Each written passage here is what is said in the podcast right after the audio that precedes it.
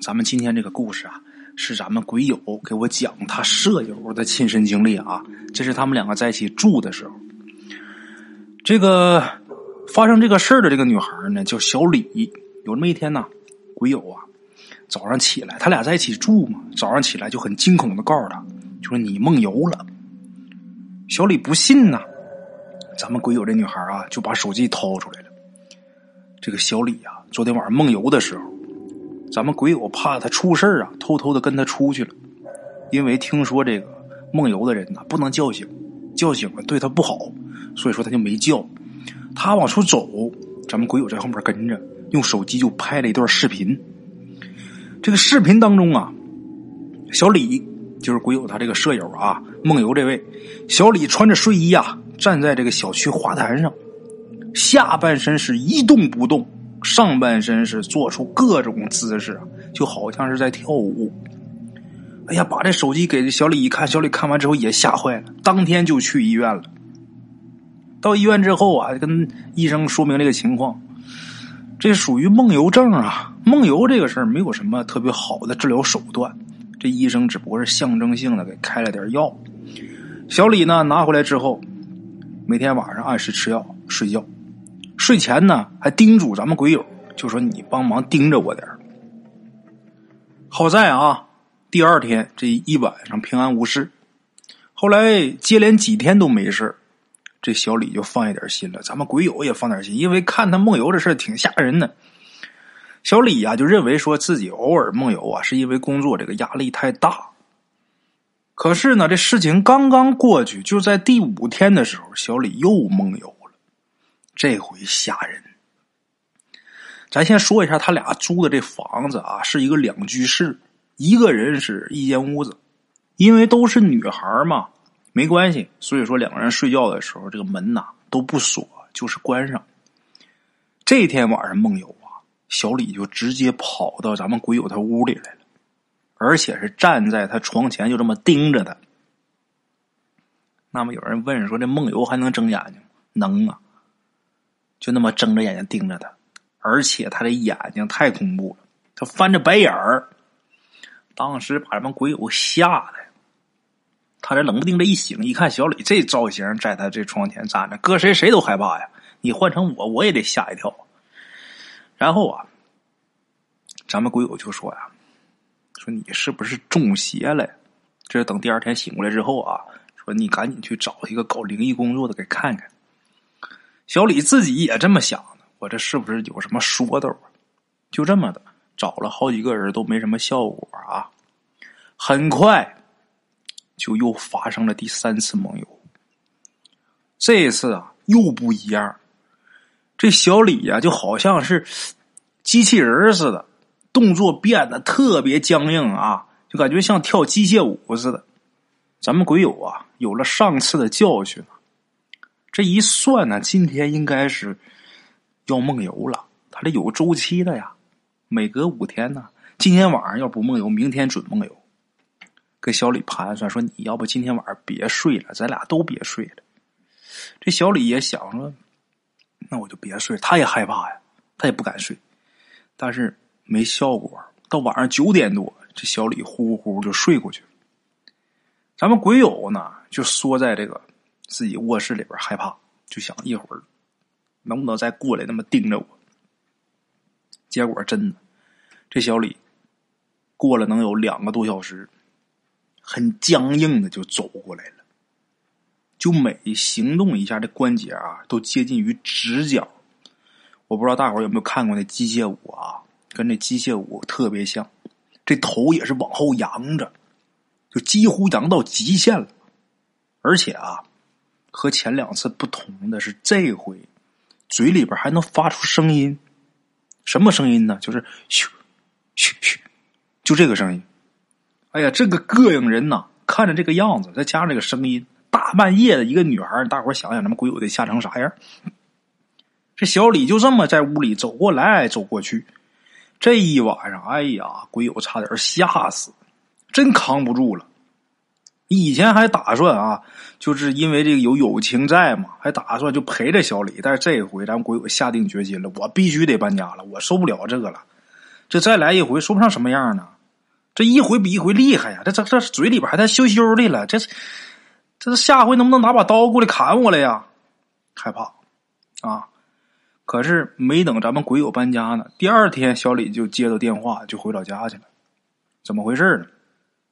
小李他外婆病重，让他赶紧回去。啊，小李呢，他小的时候他外婆是最疼他，这祖孙俩感情最好。所以说，小李赶紧啊跟单位请个假，立马就回家了。后来过了能有十多天，小李回来了。回来的时候啊，带着笑回来的，外婆去世了。这个咱们国友一看他回来了，就那我还得搬呐，这又梦游扛不了啊。小李跟他说：“不用了，我好了。”怎么回事呢？回去之后啊，小李才知道为什么梦游。怎么回事呢？他呀有个祖辈的亲戚，这亲戚跟他外婆关系很不好。十来年前呢，这个亲戚跟小李的外婆俩人吵架，吵架一时想不开就自杀了。当时呢，这两家是狠狠的闹了一通啊。现在呢，他外婆早就不种地了，但是有的时候啊。还是喜欢去自己家这个地里边啊，田田里边去溜个弯看看自己的地，看着喜欢稀罕啊。那天呢，回来的时候傍晚了，他外婆忽然看见啊，那个亲戚出现了，就是自杀那个亲戚啊出现了，怒气冲冲的指着小李他外婆就开始骂，他外婆当时脑子就糊涂了。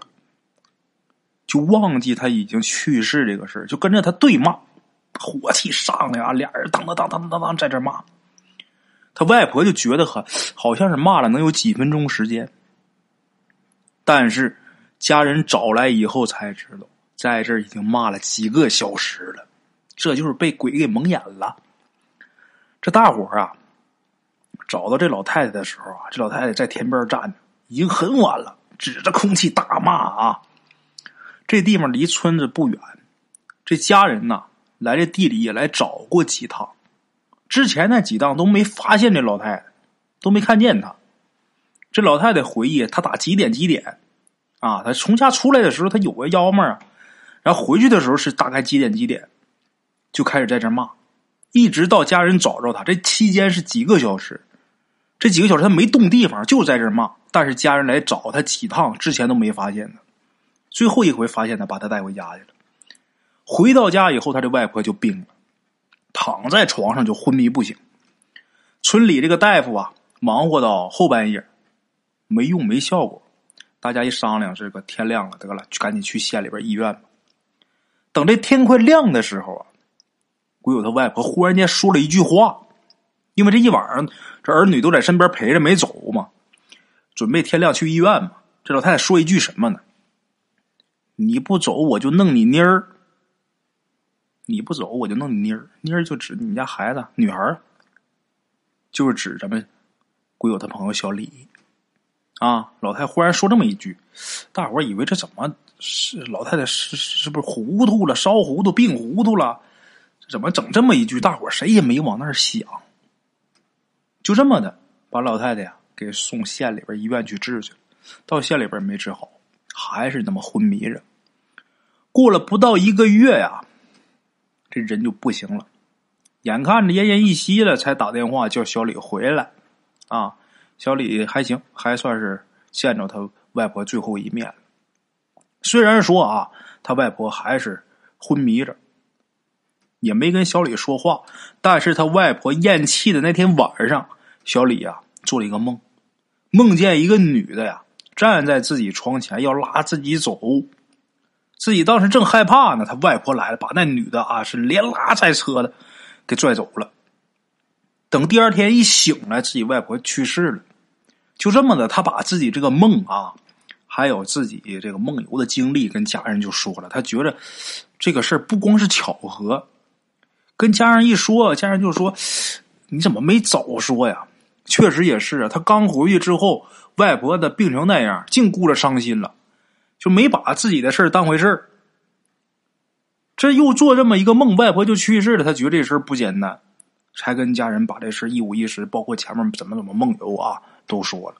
这家人说：“那赶紧找人看看吧，这绝不是巧合呀。”找一个看事看事这个看完之后啊，就说呀：“确实是，就是他们家祖辈那亲戚，这人的怨气太大，他喝药死的嘛。而且原因是因为跟他外婆俩吵架，这个。”他这死的这个亲戚自杀，这个想拉他外婆走，他外婆不跟他走，所以呀，人家来拉他这个外孙女啊。这个老太太一看这不行啊，这要动自己孙女，就这么的才把这仇人给拉走。老太太也跟他去了。这个把仇人给带走了，小李自然就没事啊。果然。从打小李回到他们俩一起住的房子之后啊，咱们鬼友还真没发现他在梦游过，啊，OK，咱们今天这个故事啊就到这儿了，非常感谢各位好朋友们点赞、转发、评论啊。